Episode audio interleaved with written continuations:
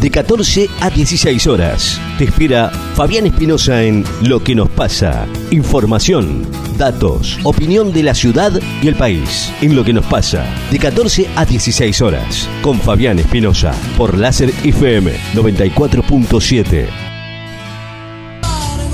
Bueno, ya son las 14 y 2 minutos en la ciudad de Necochea, momento de ir arrancando con esto que es lo que nos pasa, este programa donde buscamos el pulso y el latido de la ciudad y del país para saber de mínima, como decimos siempre, dónde estamos parados. Eh, estamos haciendo este programa a través de quimera de necochea.radiodigitales.com y a través de FM Láser 94.7 de la ciudad de Necochea. Te cuento mientras tanto que estamos en la ciudad de Necochea con una temperatura de 24 grados, una sensación térmica de 26 grados centígrados. Los vientos están del cuadrante sur a 16 kilómetros por hora y la humedad relativa del ambiente es del 64%. Se esperan algunas lluvias para esta noche y después para mañana a partir de las 4 o 5 de la mañana dan lluvia todo el día. Queremos a ver qué pasa. ¿Cuánto tiempo tardan estos muchachos de los pronósticos en cambiarlo? Pero bueno, veremos. Eh, como siempre, perdón, mandamos un flyer de, difusión antes de arrancar el programa, sobre todo para aquellos que nos, nos escuchan vía streaming eh, seguimos con la consigna esta del keep and calm, tomarse las cosas con una cierta calma. Eh, vamos a estar hablando un poquito de si en realidad estamos hablando de un brutal ajuste o una inevitable reforma. Son dos cosas que se están tomando. Por un lado hablan del brutal ajuste, de esto, de todo lo otro. cuando lo empezás a mirar con cierto detenimiento, hay cosas que obviamente que están haciendo y que no nos gustan, pero uno se pregunta hasta qué punto eh, estas cuestiones son evitables. Pero bueno, tenemos también para hoy un poco el análisis y algunas declaraciones del ministro de Economía en una entrevista que dio ayer con Pablo Rossi. Yo extracté lo que creo más relevante y que está más en línea con las preocupaciones de la gente, entender realmente cuál es el plan, qué es lo que están generando y algunos casos particulares como el tema de las jubilaciones, el tema de los sueldos. Eh, tenemos un par de, audios para eso. Eh, y también, obviamente, vamos a estar hablando de la ciudad, donde estamos viendo que hay un internismo bastante intenso que se está mezclando con algunas cuestiones relacionadas a la prensa, a esta prensa, prensa independiente, entre comillas, que hacen carta y firman nota y son todos muy susceptibles, parece. Pero bueno, es así, este laburo es así, a veces decís cosas que no gustan, te putean, qué sé yo, son parte de las reglas de juego, tampoco es para rasgarse las vestiduras y estar poniéndose en el papel de víctima de Juana de Arco, qué sé yo. Son cosas que pasan, muchachos, son cosas que pasan. Y siempre digo lo mismo. Cuando te descubren el truco, se terminó la magia, no hay otra alternativa lamentablemente o afortunadamente es así. Pero vamos a estar hablando, a ver qué es lo que está pasando con la ACT y lo demás. Vamos con un poquito de Coldplay y arrancamos con el programa.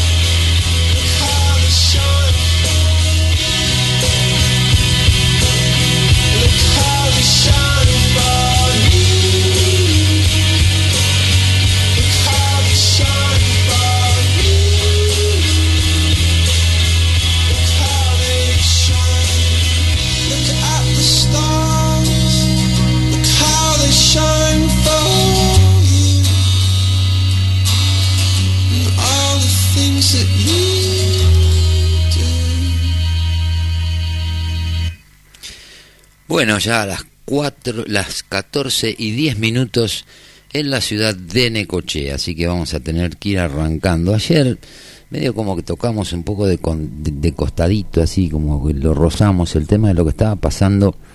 En realidad lo mencionamos dentro de lo que venía hablando, que tiene que ver con esto de poner la lupa, poner el control, sobre todo en los concejales nuevos que ingresan al Consejo Deliberante por la oposición. Eh, me parece que es lo que está pasando. Y si hay un paradigma que ha cambiado en esta nueva era, que no sabemos todavía a dónde nos va a depositar, porque hasta, hasta digamos, de algún modo, las medidas, algunos las consideran a nivel nacional, las consideran sensatas, otros no tanto, para otro es Sarajevo, digo, no sabemos todavía dónde va dónde va a ir a parar esto. Estamos todos haciendo futurología en ese aspecto, así que no vamos a entrar en esos detalles, pero sí lo que hablábamos y lo que venimos diciendo y venimos sosteniendo inclusive antes de, las pasos, que en realidad la, batalla o, o, la participación o la manera de involucrarnos que tenemos que tener en esta nueva etapa es la de exigirle realmente a, a nuestros concejales, a los que cada uno votó. O sea, ¿por qué ir de pronto a enfrentar a uno que ni voté, ni pienso votar, ni jamás se me hubiese ocurrido votarlo? Es como no, no como que no tiene demasiado sentido. Te dice, anda a cagar y te la tenés que comer. O sea, no tenés alternativa. ¿no? Por más que le diga, si bien son representantes del pueblo, eh, bueno, son los representantes del pueblo, de la parte del pueblo que los votó a ellos. Por eso es importante que los afiliados, los simpatizantes, los votantes de cada una de las fuerzas que han podido colocar sus concejales en el Consejo Deliberante actúen a la altura de las consecuencias. Pero bueno, pero ayer se dio un tema, salió a la luz en realidad a partir de algunos posteos que aparecieron en redes, empieza a haber algún tipo de, de incomodidad por parte de un determinado sector del periodismo que todo lo justifica, eh, parte del aparato de propaganda, como decimos siempre, no sabemos qué se trae esta movida que están haciendo, y estamos hablando claramente de lo que está pasando con Mariela Maceiro ¿eh? en, la, en la ACT, eh, que aparentemente renuncia al, al bloque de la agrupación comunal transformadora se queda con la banca y va a, hablar, va a armar un bloque unipersonal. ¿Hasta qué punto eso es sano, es transparente, es lógico? Quienes más o menos siempre defendimos la institucionalidad, eh,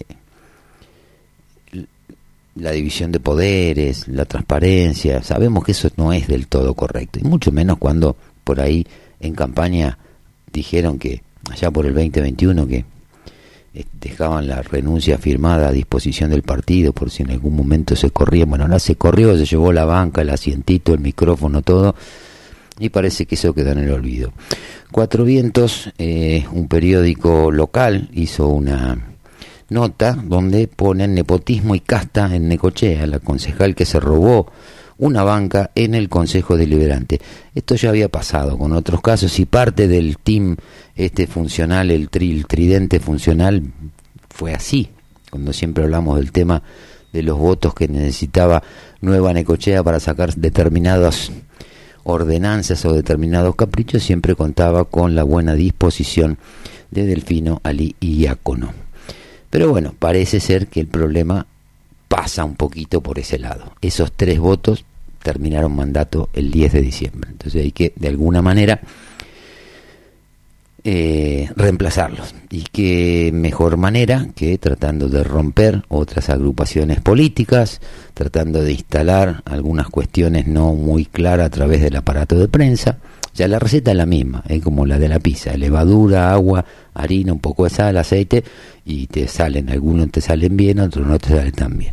Pero bueno, pero en ese aspecto uno va mirando, así con esta carita de bobo que uno tiene va por la calle, y va viendo más o menos que hay una cierta incomodidad, hay una cierta preocupación, eh, le están exigiendo por ahí algo al aparato de prensa y todavía no terminaron de cerrar los números, recién ahora bajó el presupuesto, está en el limbo mucho de eso, porque como se corta la pauta a nivel nacional, hay que ver qué es lo que va a pasar con las provincias y con los municipios.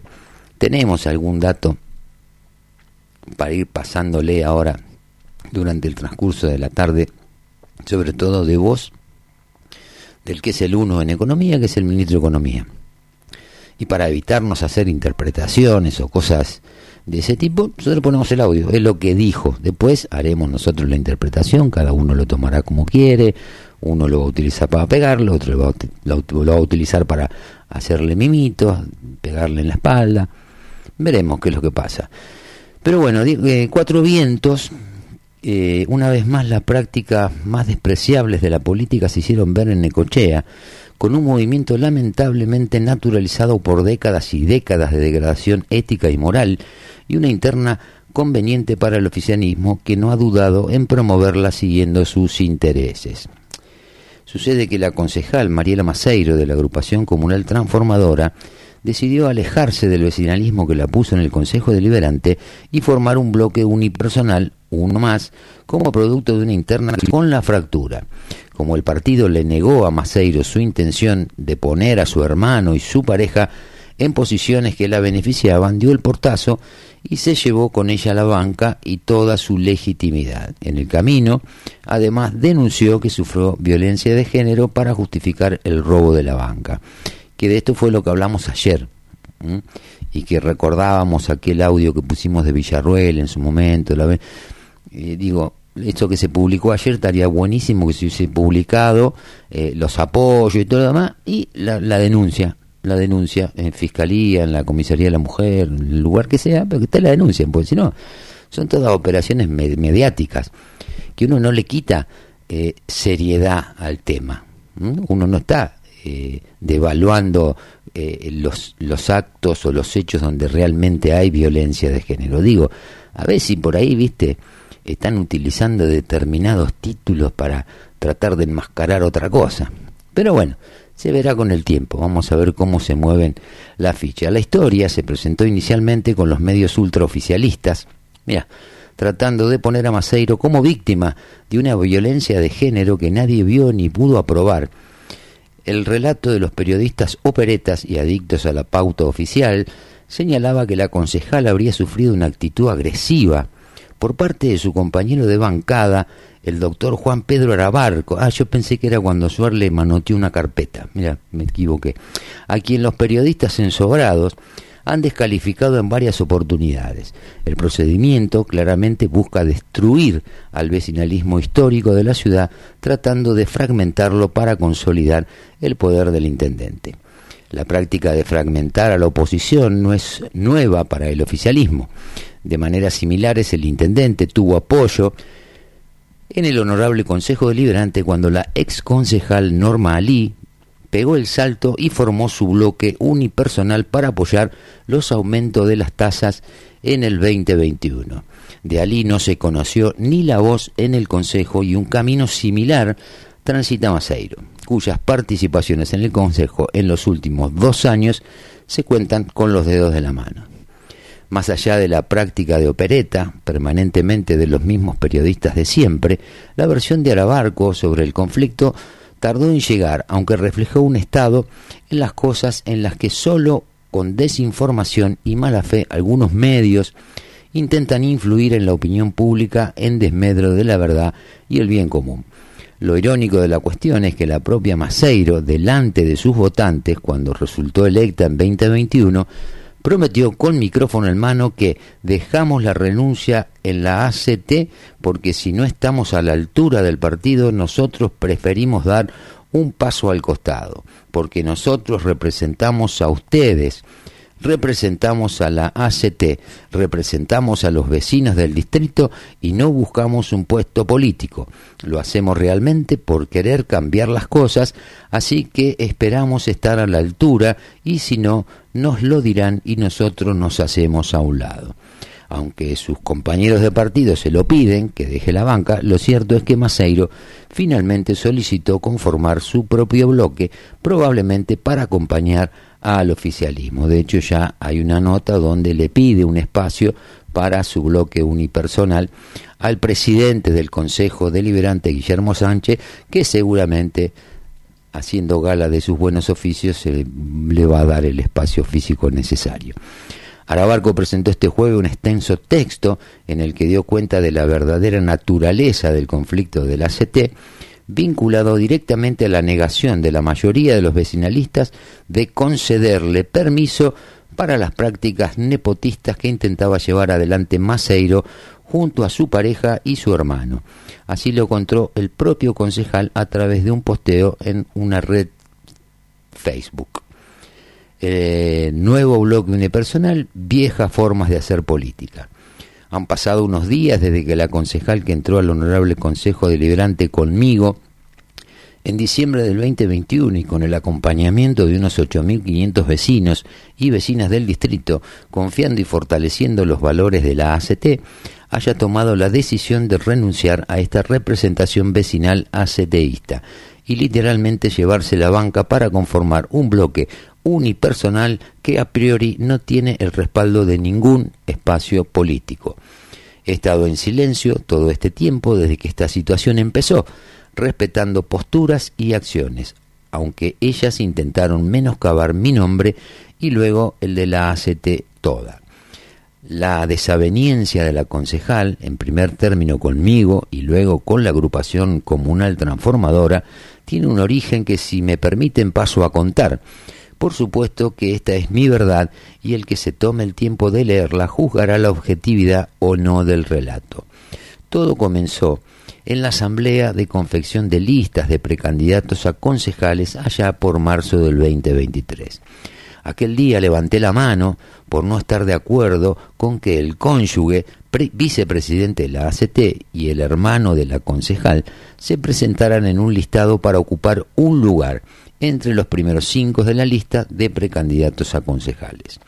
Antes de seguir, también es importante recordar el manejo previo a esta asamblea de parte del vicepresidente de la ACT y cónyuge de la concejal, por aquellos días, previos a la reunión de elección de precandidatos, hubo de parte del mencionado un marcado interés de proscribir a varios afiliados y militantes de la ACT, aduciendo poca o nula asistencia a las reuniones con la intención clara de negarles la posibilidad de votar el día de la asamblea prevista para la elección de precandidatos.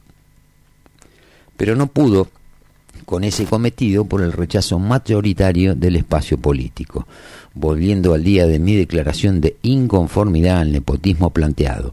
Recuerdo una avalancha de insultos, reproches, acusaciones, de traición, etcétera, hacia mi persona de parte de la familia de esta señora y de la propia concejal.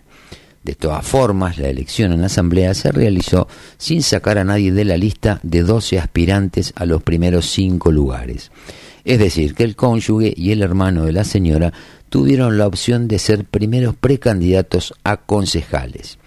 En la primera reunión posterior a este hecho, que no participé, se votó la legitimidad de la Asamblea y por lo tanto la confirmación de la lista de precandidatos a concejales en donde el cónyuge de la concejal ocupaba el séptimo lugar teniendo en cuenta la paridad de género y el hermano el lugar 12.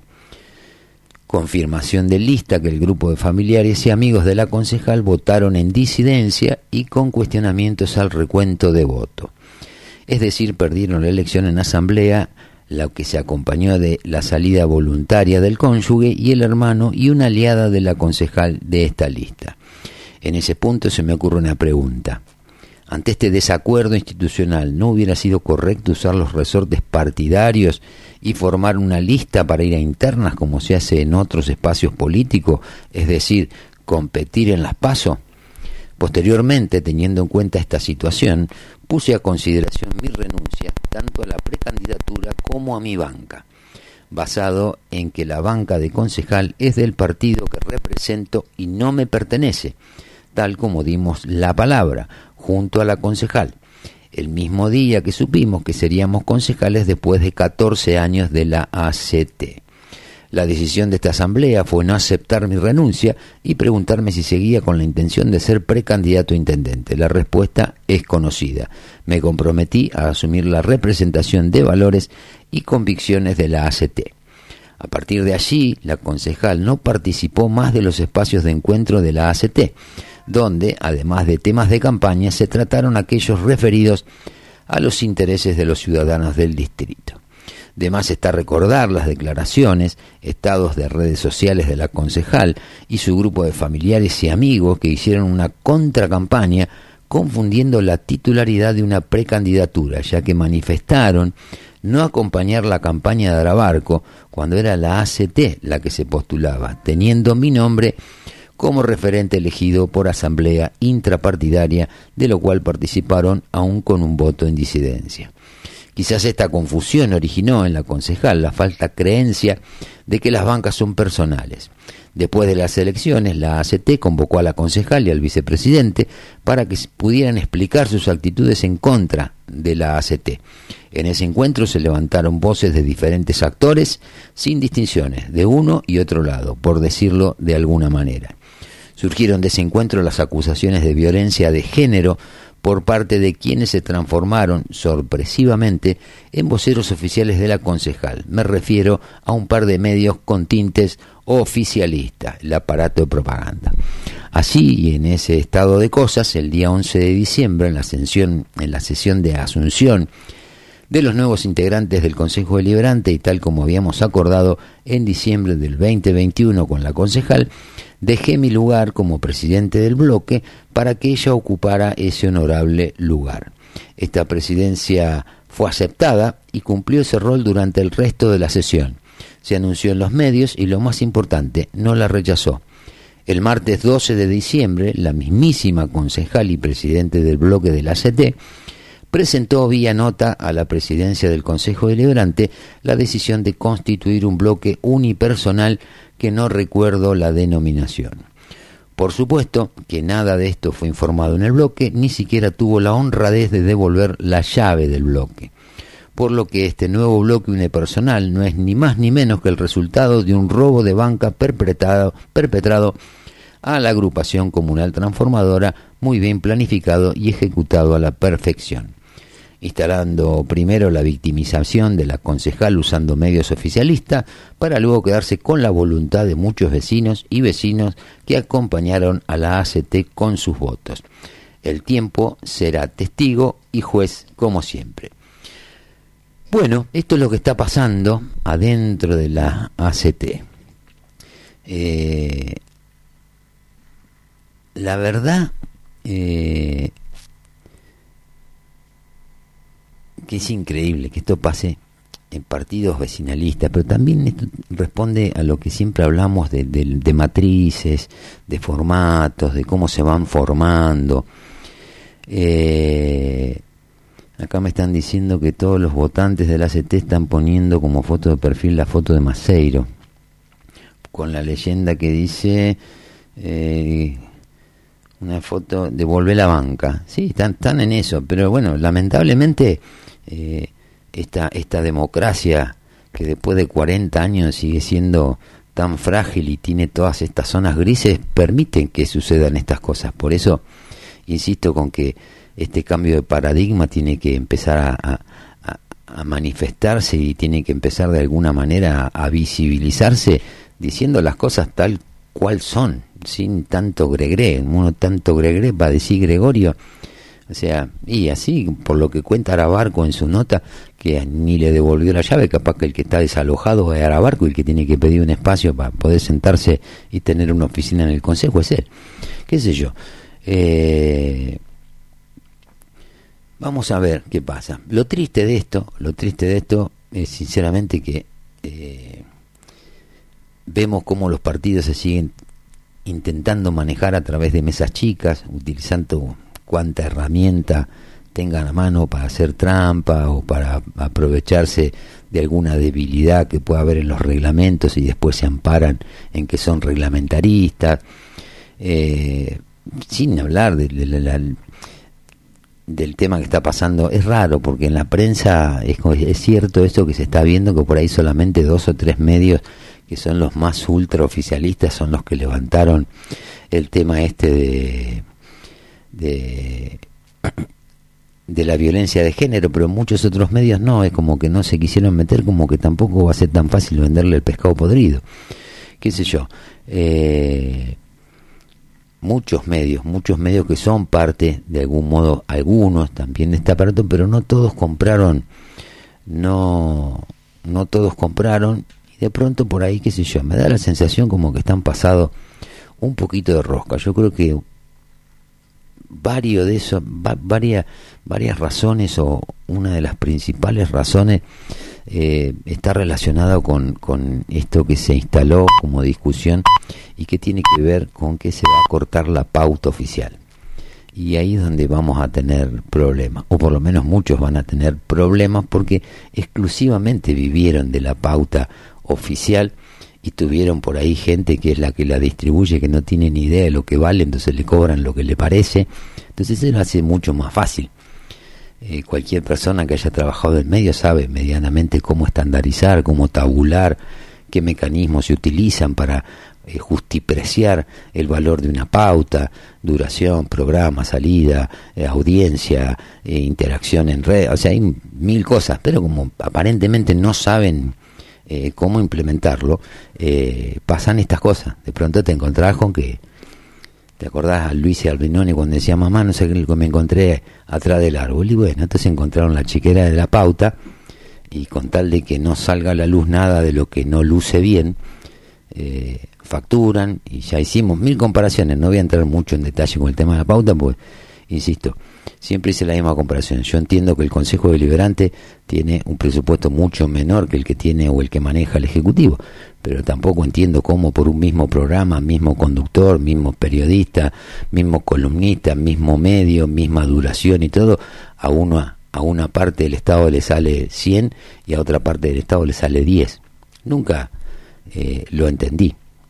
O sea, sí lo entendí, lo entiendo, pero digo, no, lo que quiero decir es que no tiene explicación más que convertirse en eso, en lo que son, un aparato de propaganda que propaga las gacetillas de, de prensa que les mandan desde el municipio y les marcan la agenda de lo que se tiene que hablar y de lo que no se tiene que hablar. Mientras tanto, los problemas de la gente siguen su curso normal, sin ninguna mira de solución. Así que, por eso insisto, pongámosle la vista a... Hay cinco concejales que, pueden eh, eh, los que entraron nuevos, los cinco concejales que entraron nuevos son los que pueden marcar la diferencia, porque también se viene el tema del presupuesto, yo vi un número muy por arriba, vamos a pasar de un presupuesto de 12 mil millones en el año 2023 a un presupuesto de 30 mil millones en el año 2024, lo cual es bastante más que, que que lo que fue el aumento de tasas o por ahí un poquito más de lo que fue la inflación, pero no sé si están contemplando cómo va a ser el tema de lo que van a recibir por coparticipación, cuánto, digo, hay cosas que son medias extrañas y que estamos esperando recibir el, el presupuesto como para poder empezar a ver manos y ver particularmente qué, cómo están eh, previstas este tipo de partidas partidas para la prensa, cuánto va a manejar la Secretaría de, de Alejandro Silva, que es la que está en relaciones institucionales y, y prensa. A ver, vamos a ver qué es lo que pasa, qué, cómo está, cómo prevén hacer el pago de lo de Relisa, tienen que pagar también lo de la usina, que son 640 palos, aunque diga que ellos deben 80 nomás, son 640. Bueno, hay que empezar a ver un poquito más las cosas. La diferencia que tenemos que exigirle, digamos, a los funcionarios, a los nuevos concejales, que son los únicos, o sea, pues lo vamos a pedir a alguien del Ejecutivo que controle al Ejecutivo, nos sacan cagando. Pero los concejales sí pueden y tienen y deben eh, empezar a ejercer un control en tiempo real. ¿Mm? Fíjense, entren, Municipalidad de Necochea, hay una solapita que dice transparencia, boletín oficial, lean el boletín oficial todos los días, total no publican demasiado, pero síganlo de cerca, tienen acceso a través de Rafana ver determinada documentación, métanle mano, laburen, esa es la idea, tienen que laburar. Ahora, si no, nos vamos a quedar con, con esto de y cuando ya se quejan es tarde y sirve nada más que para, pegar cuatro gritos en la sala del consejo para las cámaras y después no pasa nada porque se cagan de risa de todo el mundo. Entonces, para que no se nos caguen de risa cuatro años seguidos, bueno, empiezan a controlar y nosotros empecemos a exigirle, a presionar a los concejales que no son del oficialismo para que cumplan con esa labor, porque para eso están, para eso están. No le estamos pidiendo nada distinto que hagan que a lo que ellos mismos se postularon, ellos se postularon para, para concejales, saben perfectamente bien qué es lo que tienen que hacer. Entonces, bueno, vamos a seguir a los concejales, vamos a seguir al aparato de prensa y vamos a seguir también a un montón de gente que se empieza a expresar y a medios nuevos que van apareciendo y que son voces disidentes y cuando te pones a mirarlo en contacto, en, en en detalle y te das cuenta que cada vez que patean un tiro te la clavan en el ángulo y algo pasa, algo se, se mueve. Así que bueno, este va, esto para mi amigo Guille, él sabe de lo que estoy hablando. Pero bueno, vamos con un poquito de música y nos metemos ya en el programa.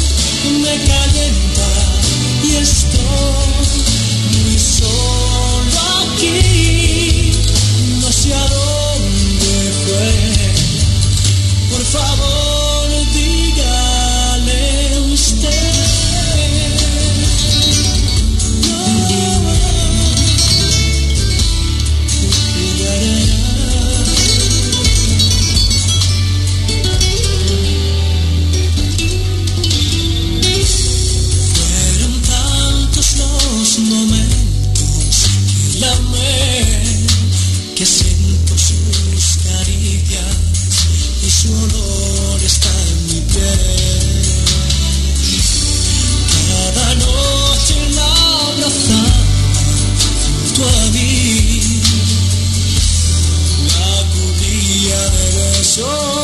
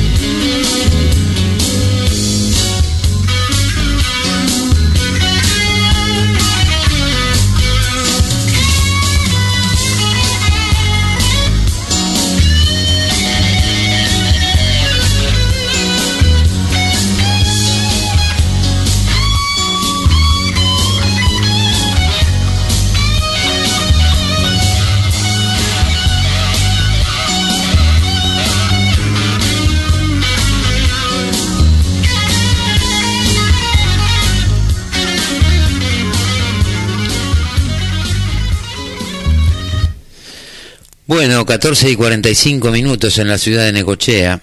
Ahora nos vamos a meter un poquito, no ahora, después, cuando arrancamos a las 3, con los dichos de, del amigo Luis Toto Caputo, que nos tiene todo preocupado, el Toto.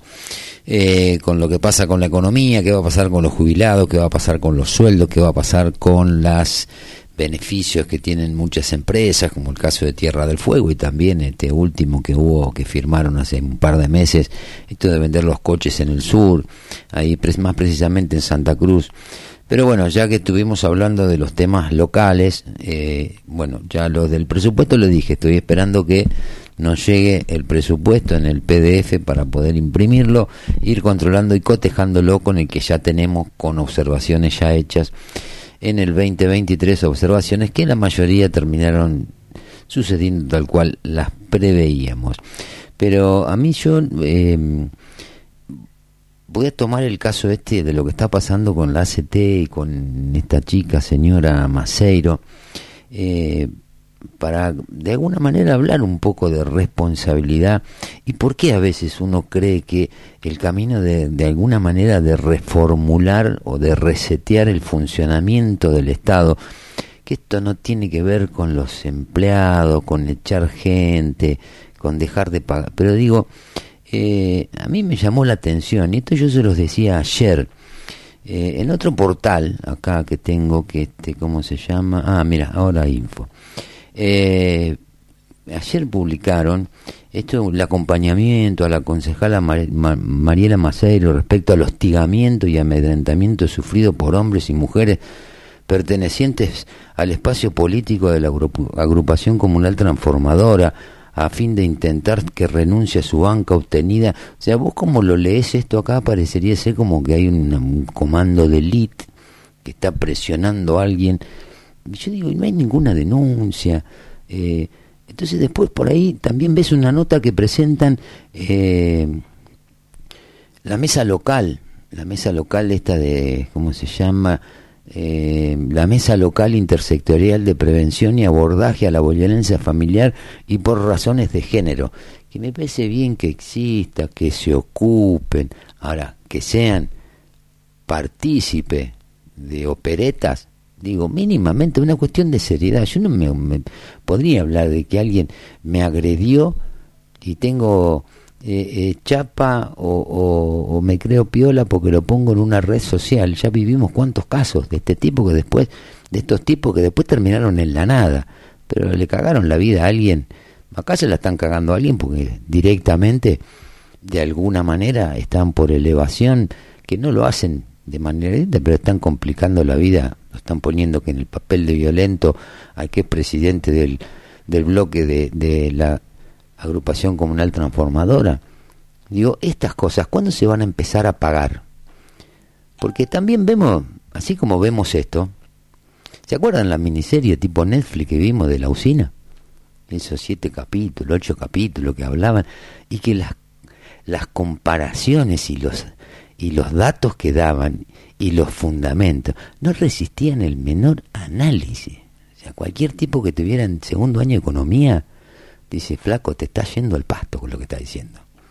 No está sabiendo leer un balance. Digo, ¿cuándo vamos a empezar a facturar esto? Esto es lo que la gente tiene que empezar a hacer, que se empiece a facturar. Insisto, como digo siempre, sin beligerancia, sin pelear, sin escrachar, sin hacer escándalo, con vehemencia, decir, macho, paren porque confunden a la gente. Y esto también te va a quedar en claro ahora cuando veamos las declaraciones, dicho de la boca de Luis Caputo, lo que dijo ayer en una nota, que es, por lo que le tenemos que pedir explicaciones eventualmente si las cosas no terminan siendo como él dice. Pero no por las interpretaciones. Me reía mucho con un audio y con un video que tengo de los muchachos de, de C5N. Estaban buscando testimonio para pegarle al gobierno. Se metieron en un vagón de un tren. Y de cinco que encararon, uno no quiso hablar y los otros cuatro dijeron, sí, macho, hay que ajustar. ¿Qué crees que te diga? Entonces, tenemos que primero dejar de consumir esas cosas, o por lo menos si las consumimos, tratar de ver mínimamente hasta qué punto son ciertas o no, porque encima están creídos que son Oppenheimer, ¿viste? Están creídos de que son Neuta, Grondona, Feynman, eh, Roberto Navarro, o sea, cualquiera de los periodistas que son mediáticos. Y se escribe, y se pone, y se pone a circulación, y nadie paga nada. Nadie termina haciéndose cargo de nada. Por eso yo siempre se lo venía diciendo cuando hablábamos de la pauta. En algún momento, estos periodistas van a asumir su responsabilidad hay archivos, tengo archivos completos, carpetas y carpetas completas de cosas que decían que llevan a la gente a enfrentarse, cosa que no suma, la necochea del sí, la necochea del no, ¿qué suma eso? Dame alternativas, explícame por qué vos decís que está bien. Explícame por qué vos decís que está bien lo que están haciendo. Y yo te voy a decir por qué yo creo que está mal. Pero esa posibilidad no te la dan, ni te la van a dar nunca, porque no tienen manera de fundamentar las cosas que le mandan a repetir por una gacetilla. Entonces, o empezamos a cambiar esa lógica nosotros, o esto no va a cambiar más, porque van a seguir insistiendo con este mecanismo, con este decir, manejo cuatro o cinco medios pedorro de la ciudad, que creo que estoy, tengo una tirada de 6 millones de ejemplares de diario, me ven 4 millones de personas, e interactúa otro millón y medio, tengo 10 millones de seguidores. No existe eso, muchacho, acá. Pero lamentablemente contamina ni mucho el espacio donde la gente habitualmente pasa su tiempo libre cuando está metida en las redes o cuando está metido en internet. Y lo que es peor, o lo que es más grave, es que te están mintiendo y lo hacen más grave que lo están haciendo con la plata tuya. Es como que vos pagás a un tipo porque te mienta. Es lógico eso. Es natural. Para mí no. ¿Qué sé yo? Pero bueno, como no soy periodista, por ahí estoy diciendo una pelotudez, qué sé yo. Pero digo, tenemos que empezar a cambiar nosotros, nosotros. Esto pasa en un partido chiquito, la, la, agrupación comunal transformadora, un partido vecinal que tiene la desgracia que esta sociedad anónima que nos está manejando se quiere apropiar del vecinalismo, ser ellos los vecinos, cuando subieron a partir de una coalición. Porque cuando Rojas llegó a la Intendencia, llegó por Juntos por el Cambio, y hasta el día de hoy, con elección incluida, que todavía no pudo superar los votos que lo pusieron en el Palacio Municipal. Una vez que llegaron, ¿qué hicieron de distinto a lo que hace Maceiro ahora con su banca? ¿Hicieron algo distinto? No, en dos meses dijeron, no, no somos más de Junto por el Cambio, nosotros somos Nueva Necochea. ¿Eso que ¿Lo cranearon ahí sobre la marcha? ¿O ya era un plan preestablecido? Vamos por acá que la gilada con la gilada llegamos y después hacemos la nuestra. Porque esa frase, vamos por acá que con la gilada llegamos y después hacemos la nuestra, es una, una frase típica de la política de los últimos 30 años. Esto es como la otra frase que siempre les cuento de en la época de Menem, cuando te decían yo te creo la dificultad para venderte la facilidad. ¿Mm? Eso implicaba los permisos para importar, para exportar, para esto y acá que no la podríamos poner en alguna plaquita en el palacio, te creo la dificultad para venderte la facilidad. Canchas de tenis, puestos gardela, artículo de limpieza. Anda a venderle algo a la municipalidad si no estás en el círculo rojo. ¿Qué le puede vender? Nada. Por eso digo, vamos a ver cómo se resulta el año 2024, que va a ser un año donde, primero lo que les dije antes, muchacho, te descubrieron el truco, se terminó la magia, va a haber menos plata, en valores constantes va a haber menos plata que lo que representaban 12 mil millones de mango este año, y encima tienen la puta desgracia de que la gente los cargó en el GPS, los tiene en la mira y le va a ir a reclamar todo lo que le tenga que reclamar. Entonces yo digo, ojalá eso no suceda, pero ojalá eso no suceda porque se ponen a hacer las cosas bien.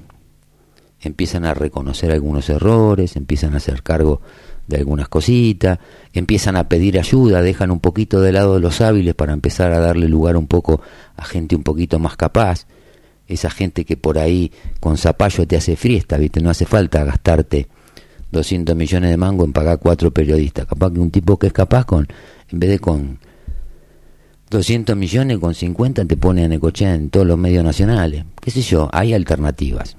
Pero bueno, hasta ahora vos ibas con esas alternativas, o alguien iba con esas alternativas, nada, vos no sabes nada, sos un pelotudo, estás equivocado, no, esto se maneja así porque yo viví...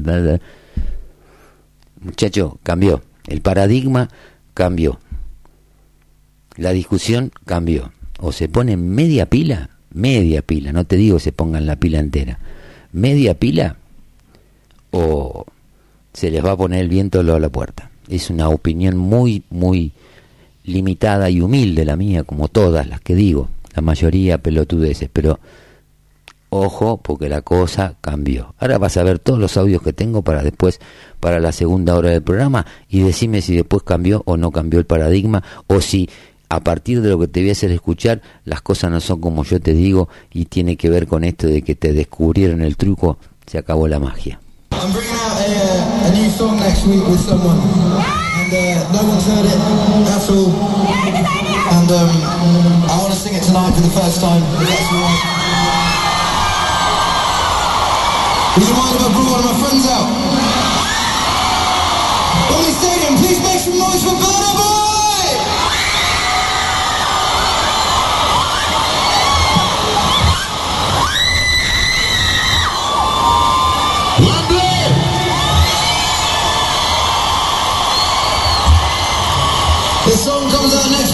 his album.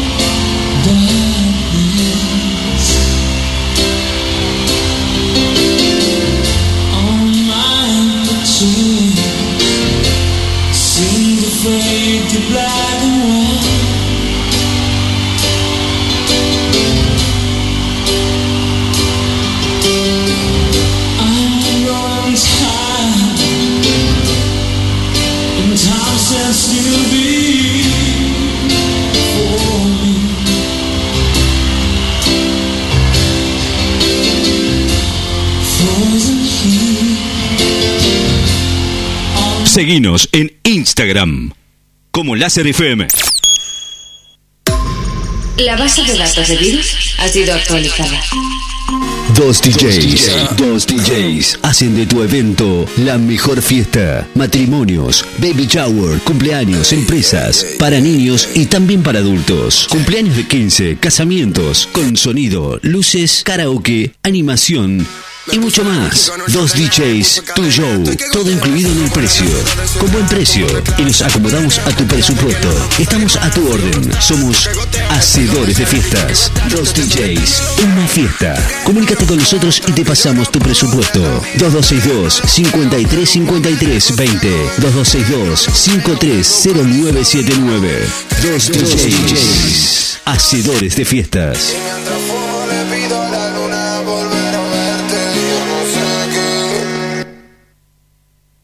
Estás escuchando a Fabián Espinosa en Lo que nos pasa, de 14 a 16 horas, solo por Láser FM 94.7.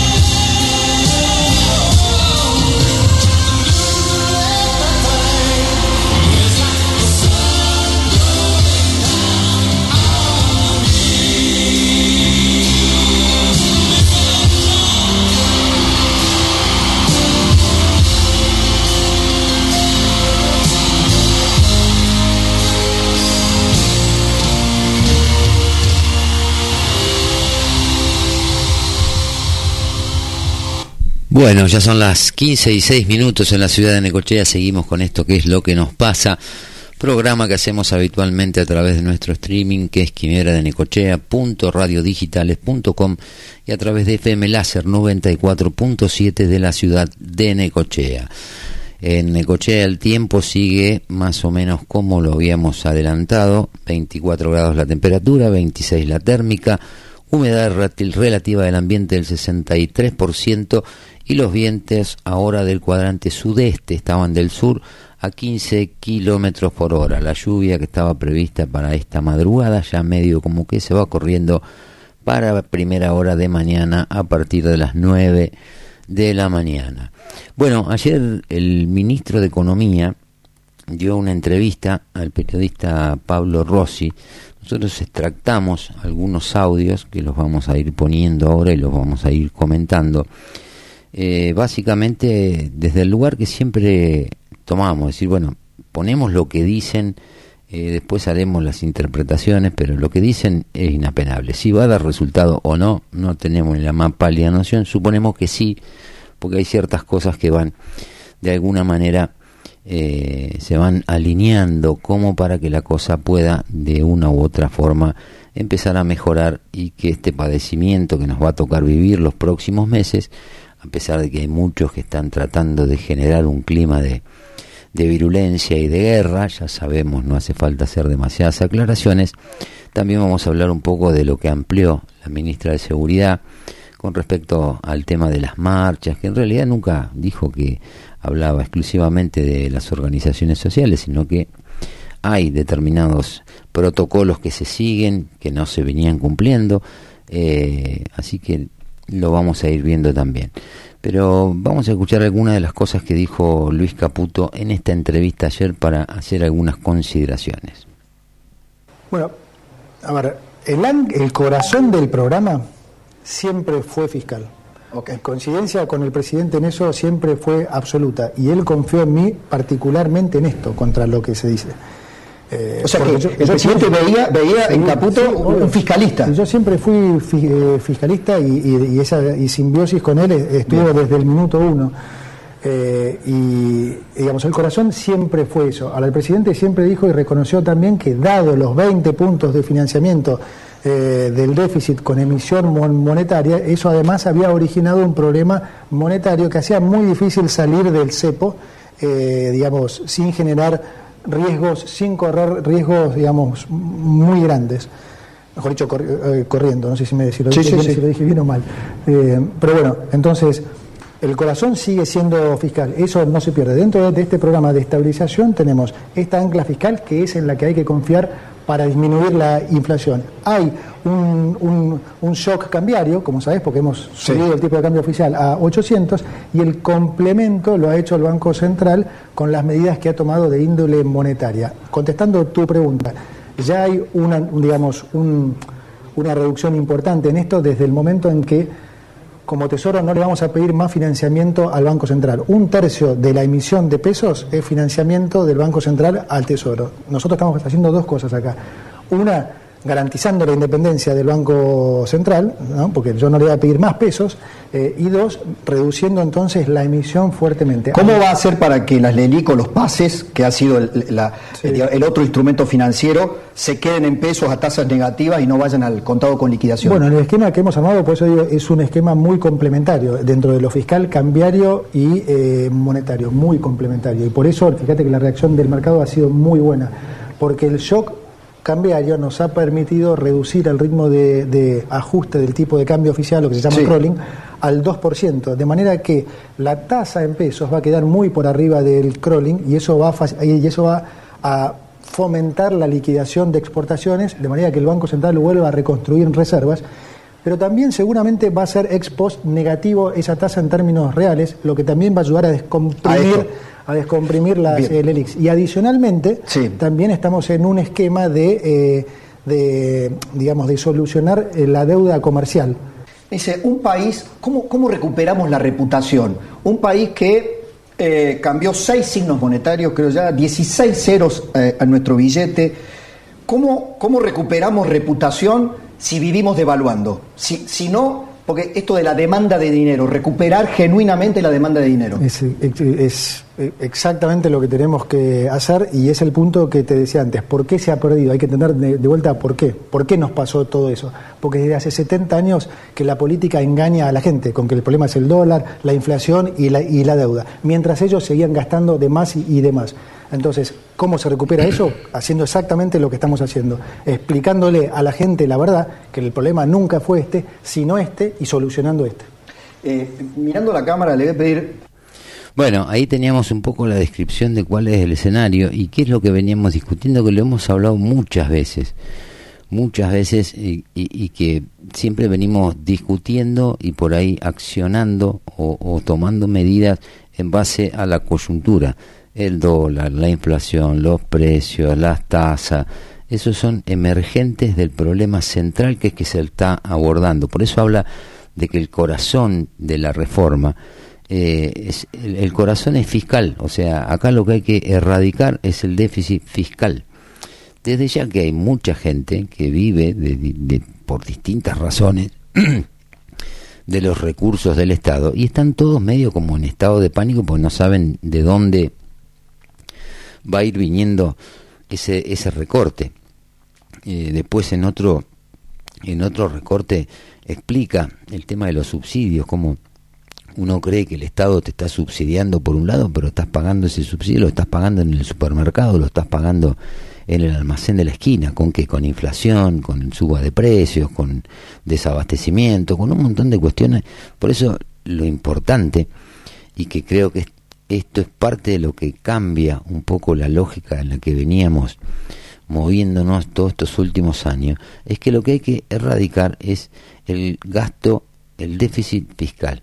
Y no por eso necesariamente deberíamos asumir que va a dejar de haber un Estado presente o que el Estado le va a dar la espalda a la gente, sino que se trata por ahí de emprolijar las cuentas, ponerlas en caja y empezar a gastar de una manera un poco más inteligente, porque hasta ahora todas las cajas que estaban habilitadas eh, eran cajas que se habilitaban para financiar básicamente la actividad política.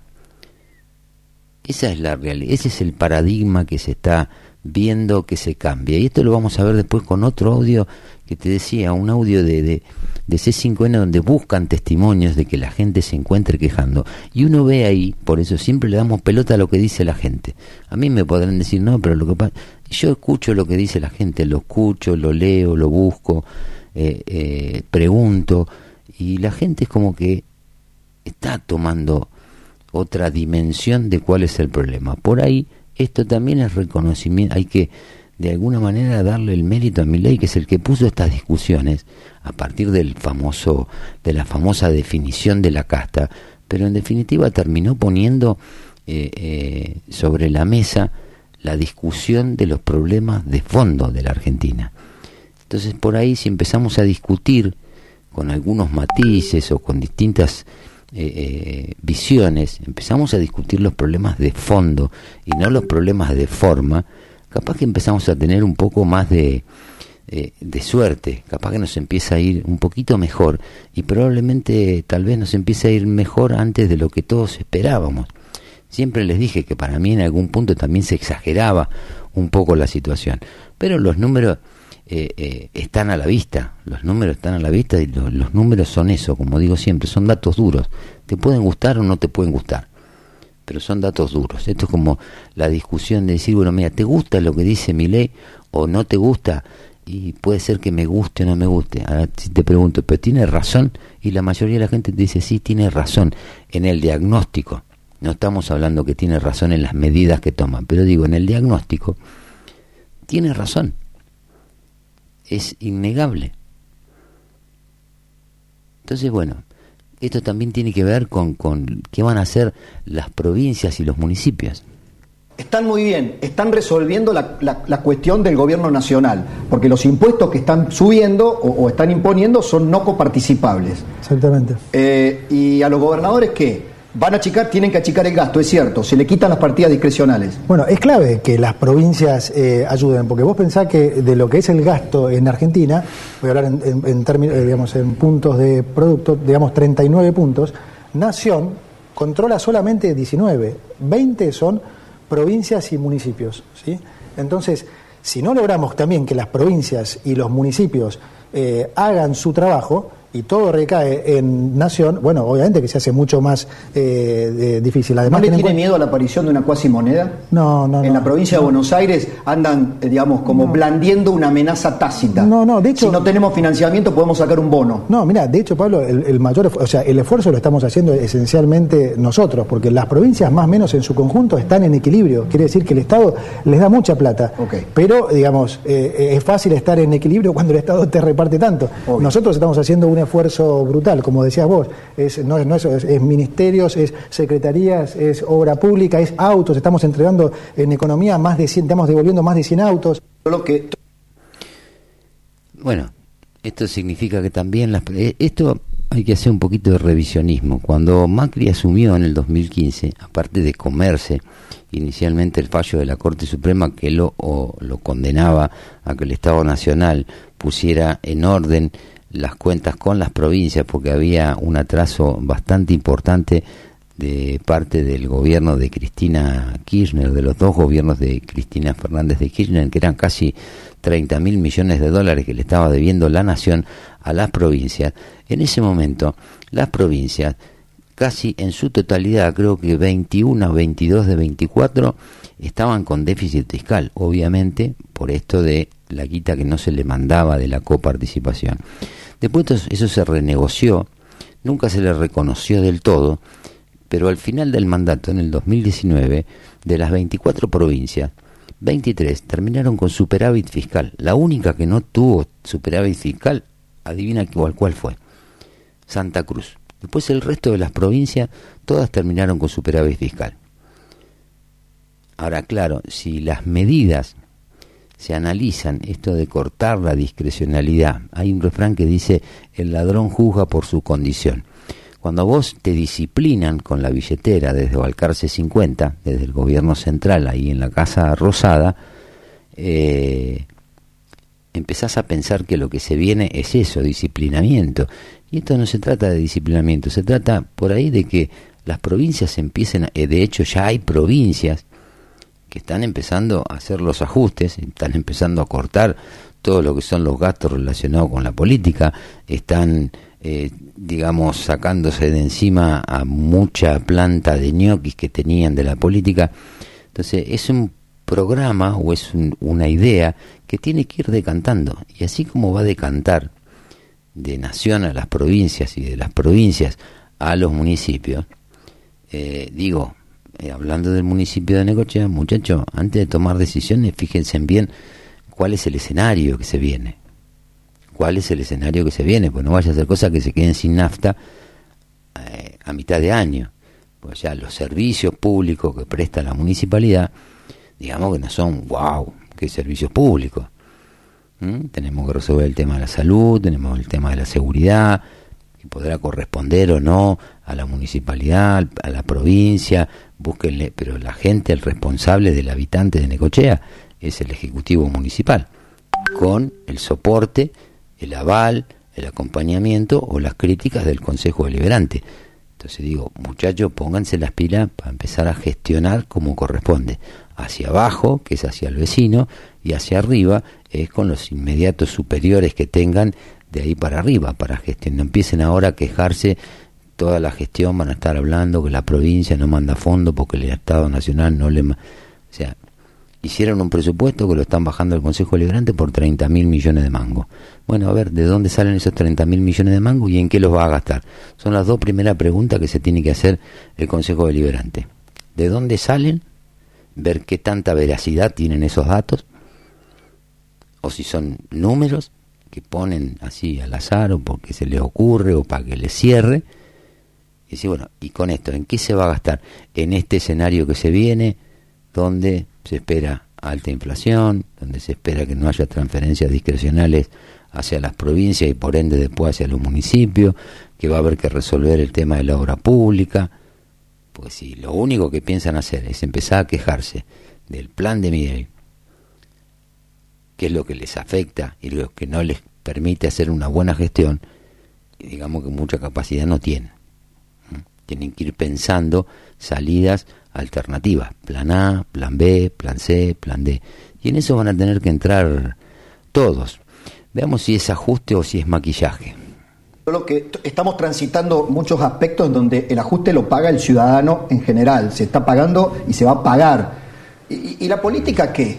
Porque la- yo sé, reforma al Estado, menos ministerios, pero la gente está bastante también despierta en cuanto es maquillaje o cuestiones de fondo. No, no es, no es maquillaje para nada. Mirá la- las líneas de, de lo que yo he, he pasado. 60% de la reducción de gasto es directamente atribuible, eh, al- al- si querés, a la, a la política. Yo te diría más. Yo te diría 80, porque para mí los subsidios son también atribuibles a, a la política, porque no son subsidios, son, lo como yo digo, falsos subsidios, porque Sí. es plata que se usa para hacer política. Anda a la última elección, ¿qué se hizo? Se hizo eso. Sí. Se ponía cuánto va a pagar de transporte si gana uno u otro. Estás haciendo uso político, de, de- ¿entendés lo que quiero decir? Y los, y los subsidios es un 40% del déficit. El déficit, digamos, ¿cómo se financia eso? Con emisión. La emisión, ¿qué genera? Inflación. Entonces lo que te quieren hacer creer que te están dando por un lado, te lo están sacando para, para el otro. Vas al supermercado y te matan. Bueno, ahí queda un poco más claro, no lo dice Fabián, lo dice el ministro de Economía, pero esto, insisto, no es que uno esté tomando partido, digo, son las cosas que uno viene hablando y proponiendo y discutiendo desde hace años, que pasa por el déficit, hay que achicar el déficit fiscal para poder empezar a gastar de una forma más inteligente. El tema es saber hasta qué punto quienes están en la función pública tienen la capacidad suficiente y la humildad suficiente para si hay alguna situación que los sobrepasa o que los desborda, eh, pidan consejo, pidan ayuda, busquen gente que entienda de los temas y vean, hay un montón de posibilidades. Y esto yo siempre lo dije, inclusive cuando hablábamos del casino. Allá cuando empezaron a joder con el tema de la venta del casino, que lo querían reventar, venderlo con el dólar de 80 pesos, que te habían puesto que podías pagar parte de, de- de lo que quedaba de saldo de precio con obra pública, sin explicar de qué manera iba a ser esa obra pública, si iba a ser por licitación o no.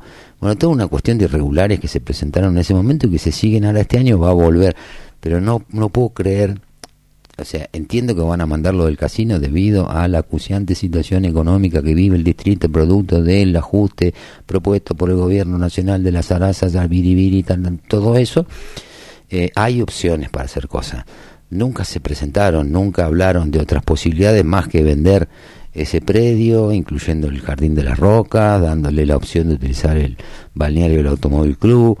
Digo, hay opciones. Falta gente que pueda realmente empezar a pensar con un poco de criterio qué es lo más conveniente para la ciudad, no para ellos a nivel personal como, como funcionarios o como individuos que están intentando hacer una campaña política. Eh, también habló un poco del tema de las jubilaciones, yo te lo dije ayer, o sea, eh, lo que se... Esto, estos audios que yo te pongo, y los pongo de boca de- de- del ministro, es para que vos escuches lo que dice. Después, si te mintió o no, bueno, ya sabemos que fue el ministro. Pero lo triste es cuando te miente un medio.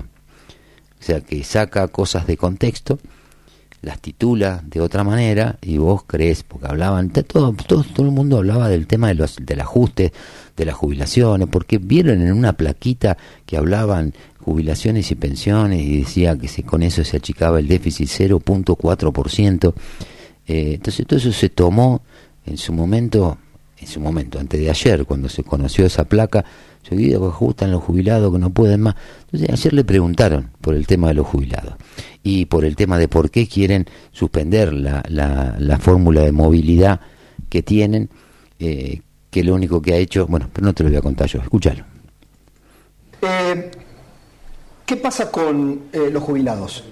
Escuché las declaraciones que hizo ayer a otros colegas que van a eliminar la actual fórmula de actualización para actualizar por decreto.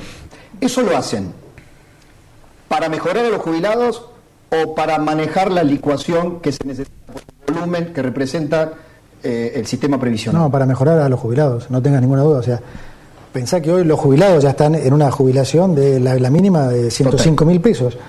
Con lo que vos ya sabés, que la, la inflación que se viene y a sabiendas que los jubilados reciben, o sea, se, les incrementa esos haberes en función de los 12 meses anteriores, una cuenta simple, eh, los jubilados iban a perder en términos reales, o sea, en términos de poder adquisitivo, todavía 25 a 40% más. Es una fórmula realmente malísima. ¿Los jubilados cuántos perdieron hoy? ¿Cuántos calculan que han perdido hoy con la fórmula actual? Y con la fórmula actual han perdido en términos reales y casi eh, algo así como 20, eh, 23%.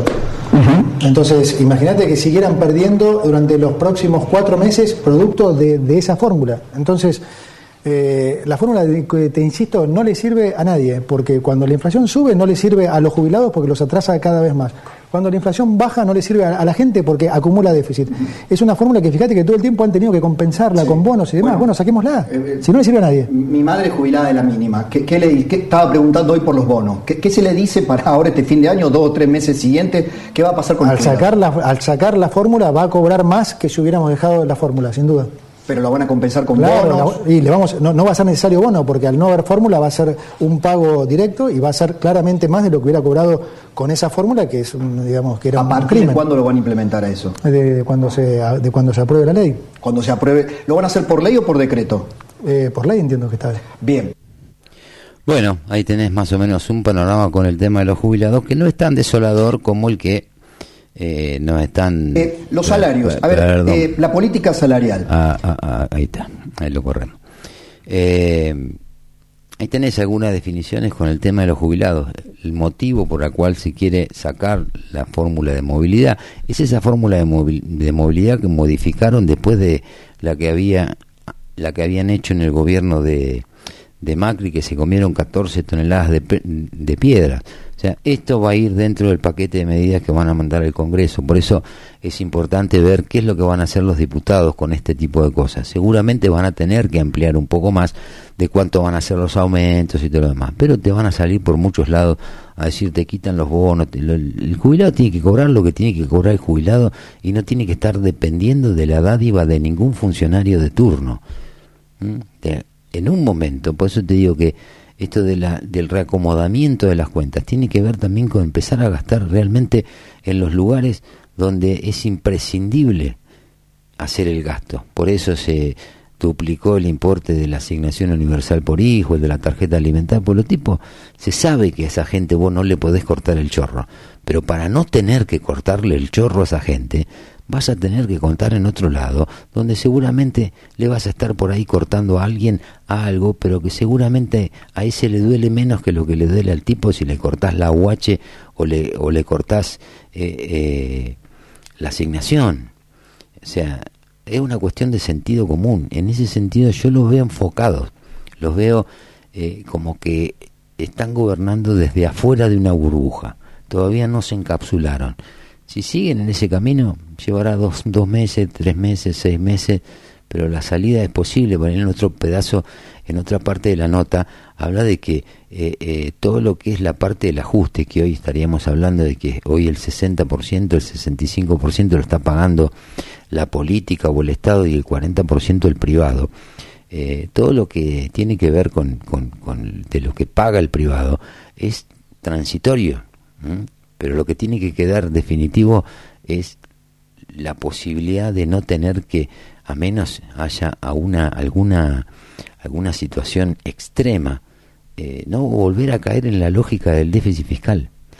Esa es la madre de todos los problemas, es la madre, la pobreza, la pobreza es hija del déficit fiscal, la indigencia es hija del déficit fiscal, la inflación es hija del déficit fiscal el dólar, la, incertidumbre eh, es hija del, déficit fiscal, las tasas de interés son hijas del déficit fiscal.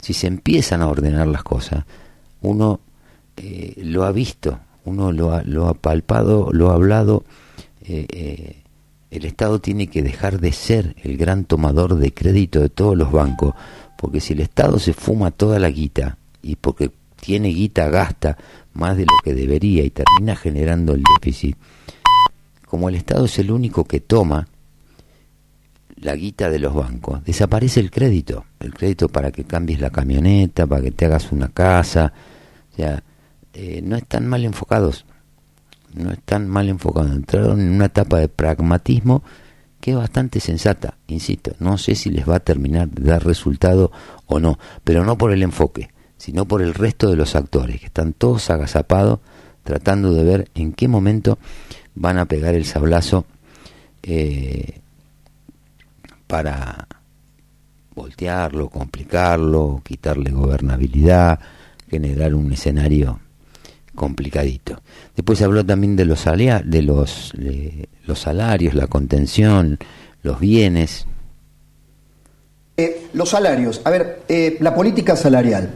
Eh, ¿Qué instrumentos de contención se pueden imaginar para un primer trimestre que podemos tener una inflación del 70%? Y ese fue el mandato del presidente, Pablo. Eh, eh, fue un doble mandato. Su mensaje a mí fue, el déficit cero no se negocia, o sea, no podemos gastar más de lo que recaudamos y, le tiene, y, tenemos que cuidar a los que menos tienen. En serio, es exactamente eso. No podemos descuidar a los más vul- vulnerables. Esas fueron las dos condiciones con las que yo me tuve que mover. Por eso digamos, implementamos un plan creíble, sobre todo creíble, eh, eh, lo que no era fácil, eh, de déficit cero, pero a su vez dimos estamos dando contención y fuerte eh, en la parte, o sea, estamos duplicando en un contexto de, como Eso, sabes, es para, eso es para los que menos tienen, es Sí. cierto. Pero pensando en, una, en un abanico más amplio, Sí. por ejemplo, ¿por qué dar marcha atrás a la reforma de ganancias que benefició a sectores de clase media que verdaderamente sintieron un alivio frente al desastre que venían sufriendo? Bueno, es, es todo un tema de equilibrio general, ¿no? O sea, mi objetivo, Pablo, por lo que me juzguen, es que si el año que viene a esta hora hacemos la misma entrevista, vos puedas decirme que hoy, que, que, digamos, que de- dentro de un año podés consumir más cosas. Estamos en una especie de ilusión monetaria y en lo que nosotros llamamos una carrera nominal, donde la tasa le quiere ganar al dólar y el dólar le quiere ganar a la inflación y la inflación a la tasa y ¿Y por qué digo que es una il- ilusión? Porque le hacen creer a la gente que la compensan, que le pagan más, pero la gente no es tonta y se da cuenta que aunque ganen más pesos, cada vez compran menos. Lo que yo tengo que lograr no es que vos ganes más pesos, es que puedas comprar más bienes. Eh, y a eso es lo que me, me voy a abocar. Para lograr eso, ¿sí? Es que tomamos esta eh, medida, justamente. no creo que sea de, de- de agrado del presidente después que votó la reforma de ganancia, porque su filosofía es no aumentar impuestos. No creo que sea del agrado del presidente ni de usted. Me decían, bueno, esto es presión de los gobernadores que piden que se restituya este, el, el- el impuesto a las ganancias, tal como estaba. Bueno, di- dijiste bien, eh, digamos, yo tengo que ser también pragmático, de vuelta, no, no, no estoy acá repartiendo riqueza, estoy administrando Pobreza. escasez. Sí, eh, así es, entonces no hay magia acá. Eh, Bueno, ahí tenés el tema de la relación de los ingresos con los bienes, con lo que uno consume. Si no, estamos en esa ilusión. Me mandaban, dice, el congelamiento de plano es una medida bastante buena porque te obliga sí o sí a buscar trabajo. Esa lógica es buena. Yo lo pienso en, en- en la gente, o sea, lamentablemente o afortunadamente todavía tenemos la capacidad de pensar un poco en la gente. Y entendemos que es imposible cerrar todas las canillas, pero para no cerrar las, las canillas más vitales, que son la de la gente que menos tiene y que nada tienen que ver con eso de los planeros que uno a veces eh, por ahí generaliza, aunque está claro ya cuando uno habla de planero en tono despectivo, uno se está refiriendo más a quienes gerencian ese tipo de organizaciones y esos planes que a la pobre gente que se ve en la obligación y la necesidad de depender de la dádiva del Estado para ver si puede completar, aunque sea dos comidas o tres comidas al día durante los 30 días del mes. Eso no lo pueden cortar y no va a pasar. Pero para que eso empiece a cambiar, tenemos que empezar a cambiar la lógica, muchachos. Tenemos que empezar a cambiar la lógica. O sea, es increíble cómo, por eso yo decía hoy, cuando hablaba del periodismo local, digo, ¿en qué momento se van a empezar a hacer cargo de las cosas que hacen, de cómo psicopatean a la gente y cómo la meten en un estado de alarma? Eh, por ahí, digamos que la situación no es cómoda, no es fácil, todos tenemos algún tipo de temor con lo que está pasando, pero una cosa es eso y otra cosa es estar permanentemente fogoneando que se viene el caos. Ese es el ese es el problema. Y en algún momento yo creo que la prensa se va a tener que empezar a hacer cargo de eso. Y si no se hacen cargo por motus propios, vamos a tener que nosotros salir a exigirle que se hagan cargo de las cosas porque si no esto no tiene no tiene salida y bueno para para finalizar el último que tenemos de coso es un poco esto que sí o sí se tiene que empezar de alguna manera a renovar. Digamos, el objetivo del presidente con lo que ha hecho campaña, el presidente no miente y esto es algo que hay que, que, digamos que quiero que quede bien claro porque es un cambio importante. Hay que tener un contrato de verdad con Lo la conozco. gente. Es Al tremendo. presidente lo esto. conozco desde el año 2015. ¿Viste? Y es así. Lo entrevisté es- por primera vez en hora así. clave. Y es así. Y, y me dice lo mismo desde que lo conozco. Y es así, es- que eso y es sí conozco, de eso doy fe. Y es clave eso, eh, eh, eh, Pablo, porque se ha perdido la confianza de la gente en el funcionario público. Entonces es mucho más difícil hacer eh, formular políticas cuando no hay credibilidad.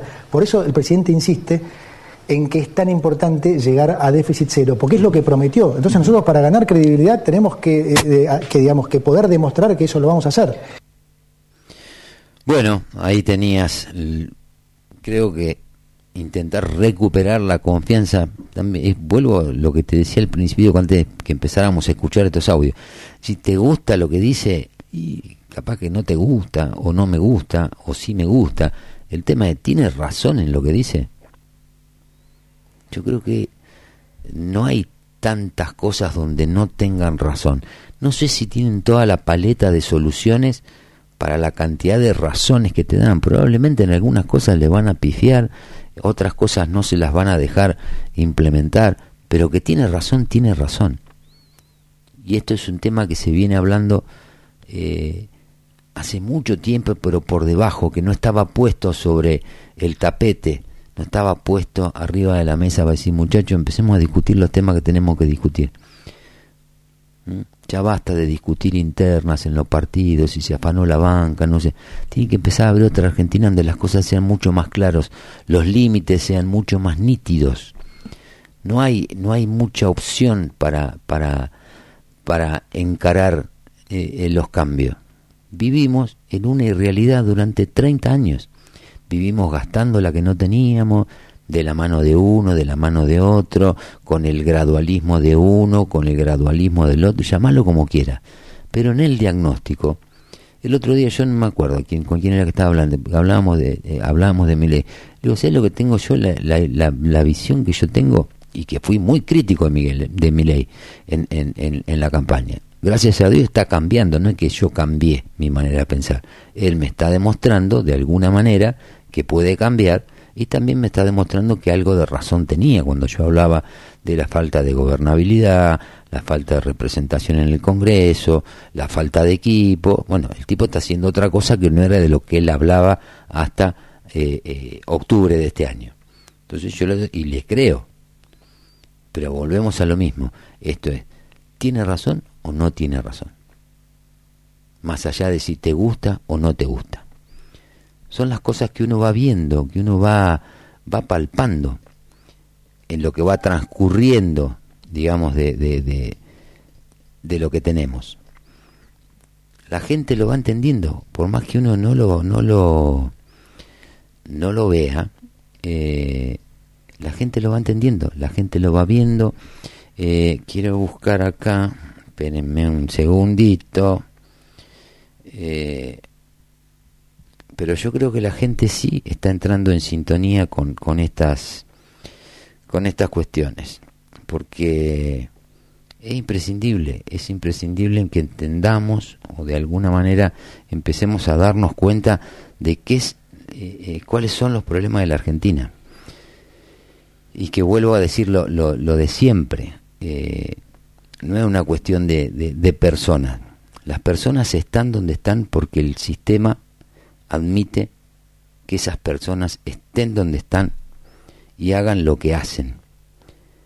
Eh, eso es lo que uno va de alguna manera palpando. Pero vamos con Diego Fernández, me- me esperá, Ju- Mira, vamos a escuchar esto. Esto es lo que yo te decía de un, de un móvil de C5N. Juli, un segundo nos vamos a, porque está arriba del tren, hablando con la gente, con los argentinos, a ver cómo vive en este momento, Dieguito. Dani, ¿qué tal? Muy buenas tardes, muchas gracias. Llegando a la estación Retiro en el Mitre del ramal Tigre. ¿Cómo le va, señora? Buenas tardes. ¿Cómo ve la situación del país? Perdón, no te escuché. Ah, ¿cómo ve la situación del país? Disculpe. Hay que dar una oportunidad. Peor que antes no podemos estar. ¿Tiene esperanza? Obviamente, sí. Mejor, cu- cualquier cosa mejor de lo que estaba. Porque siempre digo lo mismo, el modelo anterior es no sustentable. Las cosas que no son sustentables se consumen hasta desaparecer. Nosotros llevamos en eso. ¿Usted a qué se dedica? Soy ingeniera electrónica. ¿Y el trabajo cómo está? Normal. ¿No teme al aumento, a la disparada del precio de los combustibles, del transporte público? Obvio, obvio. Pero bueno. Sin un acompañamiento de los salarios. ¿Cómo? Sin un acompañamiento de los salarios. Lo que pasa es que entiendo que hay que ajustarse los, los el cinturón, mejor dicho. Lamentablemente este, no queda otra, no queda otra. Yo no puedo decir otra cosa. Perfecto, muchas gracias. ¿eh? No, gracias a usted. Hasta luego. Hola, buenas tardes señora, ¿cómo le va? ¿Cómo ve la situación del país? Eh, la verdad que no tengo palabras. ¿Está difícil? Eh, sí, la verdad que sí. ¿Usted va a poder pagar un boleto de tren o de transporte a 700, 800 pesos? Y la verdad que no sé si vamos a poder, pero vamos a tratar. Porque tenemos que salir a trabajar por nuestra familia. Muchas gracias. Ok. Hola, buenas tardes, ¿cómo le va, caballero? ¿Cómo ve la situación del país? Mal, muy mal, verdaderamente. ¿Puede ser a la cámara? Ah, no, mal, muy mal. Mal porque salimos de una, entramos a otra, no sé. La verdad que yo voté pensando en Drácula o, o Frankenstein, qué sé yo. Me decidí por uno. ¿Usted es jubilado? Jubilado, sí. Está difícil, ¿no? Jubilado la, la van a pasar más o menos, ¿no? Supongo que, bueno, esperemos de que... ¿Más o menos mal o más o menos bien? No, creo de que puede mejorar la situación. Puede mejorar porque lo anterior fue horrible. Fue lo peor que hay. Fue lo peor, lo peor. Yo a mí no me gusta la corrupción, no nada, nada de eso. Y lo que pasamos fue todo eso, corrupción, los cinco, cuatro años que estuvo el kirchnerismo últimamente, un desastre. A nivel económico, mal, masa pésimo. Perfecto, muchas A gracias. El gobierno no lo conozco. Pásenlo, ¿eh? Porque ustedes... Estamos en vivo. Bueno. Estamos en vivo. Sí, decirle que Gracias. lo estamos viendo. Saludos. Hasta luego. Que lo están viendo en casa. Lo estamos viendo, estamos- Eh, lo estamos sí. viendo en casa el señor, perdón. Sí, Acá dale. estamos llegando, Dani, a retiro. Hola, ¿cómo te va? Buenas tardes. Volve- ¿Vas a trabajar, estudias? No quiere, no quiere hablar. Hola, ¿cómo te va? Buenas tardes. ¿Vas a trabajar, estudias, trabajas? Vengo de trabajar. ¿A qué te dedicas? Eh, trabajo en instalaciones de cámara. Instalaciones de cámaras. Está de moda ahora, ¿tenés mucho trabajo? Sí, gracias a Dios, sí. Bastante. ¿Cómo ves la situación del país?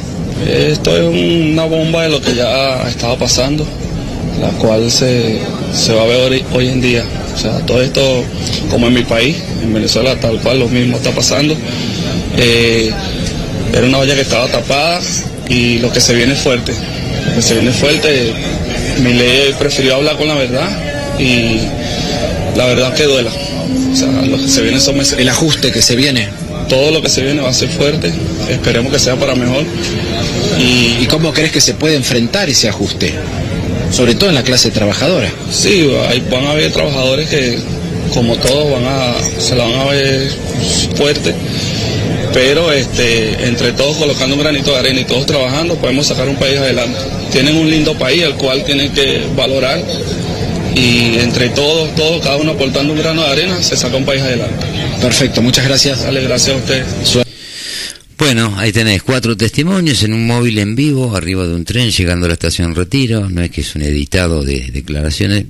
Viste, como que intentan fogonear un poco la cosa y que la cosa se vea mal, pero la gente, que es lo que a mí me pone contento, me da la sensación de que está en otra sintonía completamente distinta a la que quieren estar algunos medios periodísticos.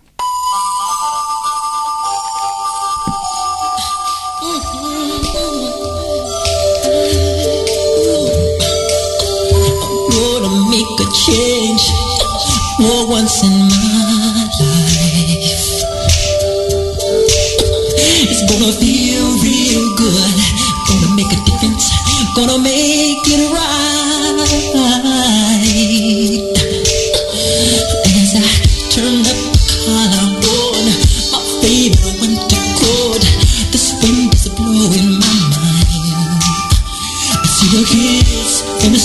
Seguinos en Instagram como Láser FM.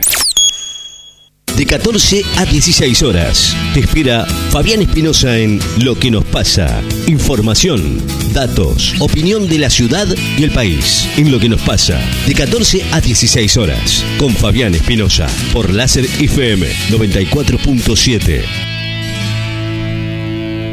En NEC Electrónica no solo reparamos, sino que además tenemos el servicio técnico que vos necesitas. En comunicaciones, instalaciones especializadas en radio, antenas, mediciones e instalaciones. Reparamos equipos de FM y además con la garantía de siempre. Consultanos. Acércate a nuestra página en Facebook como NEC Electrónica. Seguinos en Twitter como Láser FM.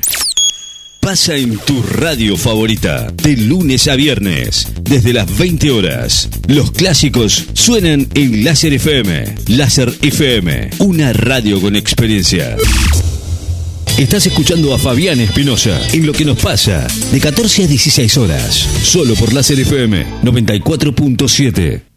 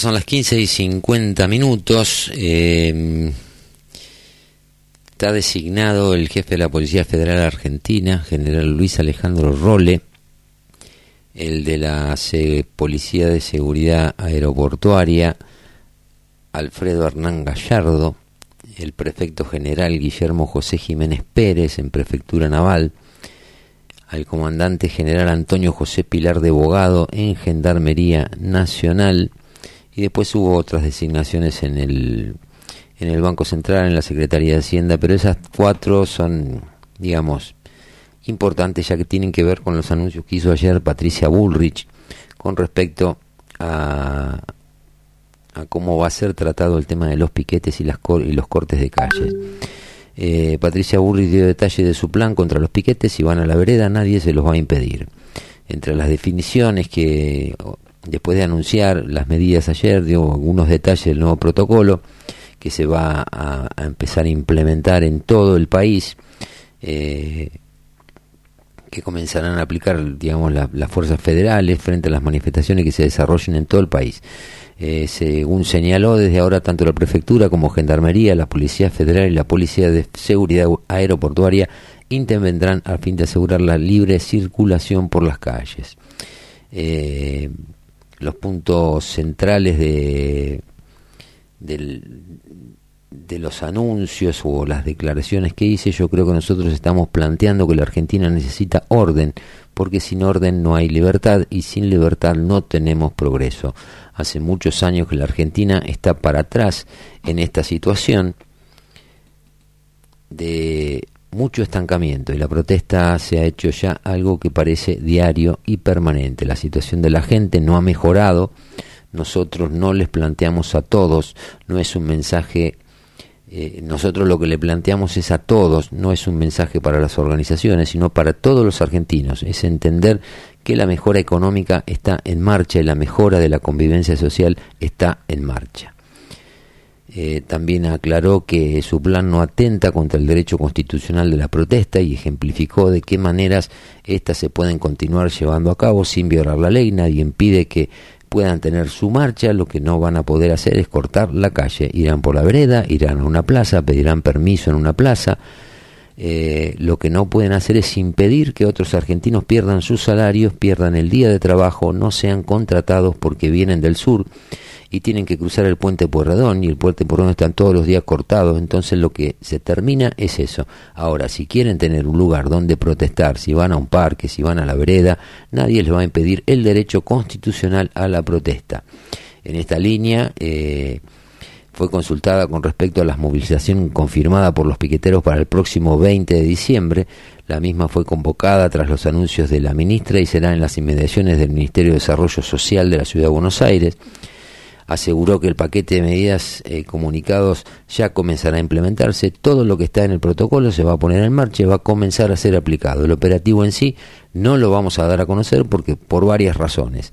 La ciudad de Buenos Aires en el día de ayer estuvo aquí el Ministerio el ministro de Seguridad eh, Waldo Wolf sentados y nos dijeron que van a acompañar y que ellos van a garantizar que la ciudad, en la ciudad de Buenos Aires las calles no se cortan. Esto debe ser un trabajo en equipo y juntos.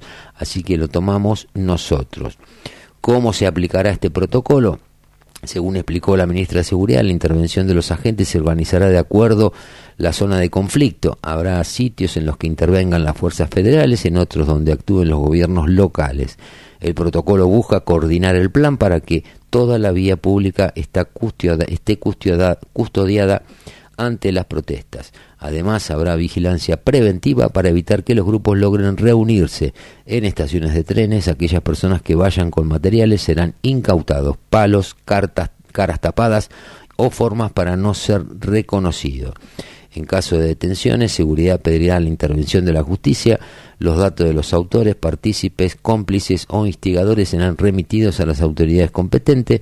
Se le dará aviso al juez competente en caso de daño ambiental. Algo que sucede es la quema de cubiertas que genera una situación dañina al ambiente y a la gente. Esto explicó la ministra. Por otro lado, en caso de participación de niños y adolescentes se dará intervención a los organismos competentes y se sancionará a los tutores o quienes lo lleven. Los niños deben estar en la escuela.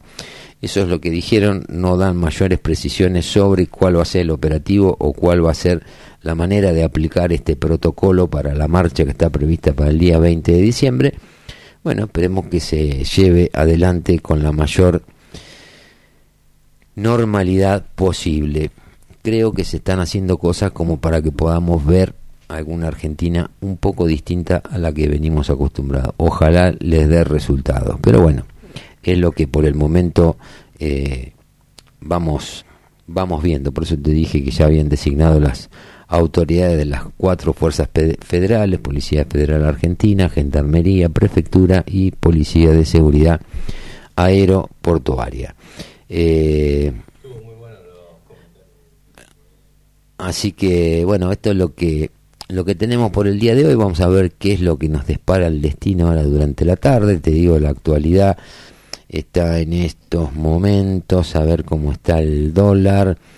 El dólar futuro está ajustando, estaba hasta hace un ratito estando las posiciones un poquito hacia abajo. Eso tiene que ver un poco con las declaraciones del ministro en el día de ayer de este ajuste que va a tener el dólar aparentemente el oficial que va a estar en el orden del 2, el 3% mensual por debajo de lo que es la inflación, pero porque ya como se hablaba al principio que se iba a llevar el dólar oficial a, cuatro, a, a 600 y lo llevaron directamente a 800 es como que de alguna manera está implícito en esa devaluación la tasa inflacionaria que vamos a tener durante los próximos tres o cuatro meses. El mercado de futuro está operando en baja en todas las posiciones futuras entre un 0,70 y un 2,6%, 4% abajo la posición más lejana que es la de junio 2024, que está en este momento en 1.370 pesos para junio 2024. Después en la City tenemos el dólar que está en 970, 2% arriba. Riesgo país 1853, subió un poquitito con respecto a ayer que estaba en 1809. El contado con liquidación 1006 pesos, el dólar BEP 1001 y el dólar turista 1313,60. El dólar Banco Nación lo cotiza a 821 pesos, un 0.05% arriba. Así que bueno, están convocados para esta tarde los gobernadores en la Casa Rosada. Eh, podría estar Javier Milei en, la reunión. En principio la reunión va a ser con eh, Guillermo Franco, que es el ministro del Interior del gobierno de Javier Milei. Así que bueno, habrá que escuchar, ver lo que dicen, es lo que tratamos de hacer. Te ponemos la información, te ponemos lo que dicen, de boca de quién lo dicen, vos después interpretarlo como quieras, te puede gustar, no te puede gustar, el tema es que trates de ver si tienen razón o no tienen razón y si en ese caso eh, vale la pena apoyarlos o no. A mí me parece que hay muchos actores sociales que están tratando de pudrirla de alguna manera y eso nosotros de alguna manera también tenemos que tratar de evitarlo. Así que bueno, ya son 15.58, momento de ir cerrando el programa del día de hoy, viernes 15 de diciembre. Eh, nos encontramos de vuelta el lunes a las 2 de la tarde en esto que es lo que nos pasa, este programa donde tratamos de buscar el pulso y el latido de la ciudad y del país, especialmente en boca de quienes son los protagonistas. Así que de mi parte me despido de ustedes hasta el lunes a las 14 horas donde hacemos otra vez esto de lo que nos pasa.